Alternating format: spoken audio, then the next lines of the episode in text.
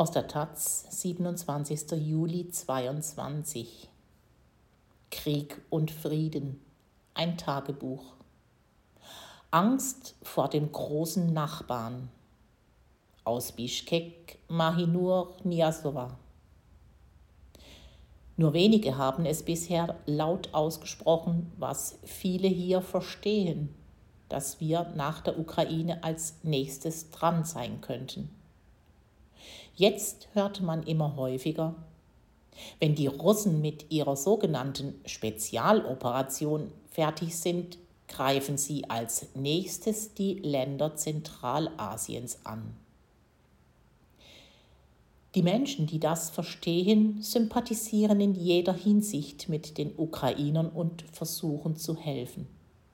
Wenn nicht materiell, dann doch wenigstens moralisch.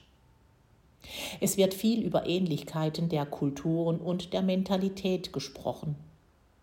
Auch wir Kirgisen sind ein freiheitsliebendes Volk. Wir haben nicht nur mehrere Machtwechsel überstanden, wir sind es auch nicht gewohnt, unterdrückt zu leben.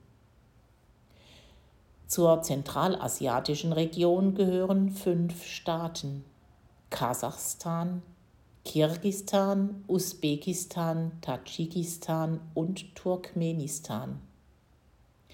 Zwischen einigen dieser Nachbarn gibt es noch ungelöste Grenzprobleme. Aber seit dem 24. Februar haben vor allem die Fragen nach den Beziehungen zu Russland wieder an Bedeutung gewonnen. Als die kasachische Regierung etwa offiziell erklärte, Russlands Handeln in der Ukraine nicht zu unterstützen, waren sie die Ersten, die offene Drohungen erhielten. Vom ersten Kriegstag an haben Experten und Politiker immer wieder gesagt, dass die heutigen Gebiete der zentralasiatischen Länder ein Geschenk Russlands seien. Darüber hat man schon lange vor Kriegsbeginn gesprochen. Die Rhetorik ist also nicht neu. Aber seit Beginn der Kriegshandlungen in der Ukraine wurde sie noch verstärkt. Immer häufiger kann man jetzt Aussagen über das Wiederbeleben der Sowjetunion hören. Angesichts der Ereignisse in Karakal, Pakistan, einer autonomen Republik im Westen Usbekistans, in Klammern und Anmerkung der Redaktion, dort protestierten Anfang Juli die Menschen gegen den Verlust ihrer Autonomie nach einer Verfassungsänderung hat der Präsident von Belarus, Alexander Lukaschenko, noch einmal daran erinnert, Zentralasien ist, wie auch wir, zwischen zwei Feuern. Auf der einen Seite die Europäer und Amerikaner und auf der anderen China, das Zentralasien sehr stark hilft. Und dieser Kampf wird in Zentralasien stattfinden. Das können Sie sich bald anschauen.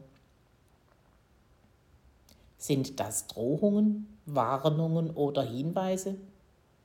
Experten schließen nicht aus, dass Lukaschenko und Putin frühere Beziehungen wiederherstellen wollen, um so die Sowjetunion wiederzubeleben. Aber nicht wirtschaftlich, sondern politisch, mit einem einzigen Territorium, ähnlich dem der UdSSR. Und wie ein Politologe sagte, es ist offensichtlich, dass zwischen den Ländern Zentralasiens und Russlands eine neue Ära der Beziehungen begonnen hat. Es ist klar, dass Russland nicht vorhat, seinen Einfluss in der Region aufzugeben. Er wartet dabei auf die Unterstützung von Verbündeten.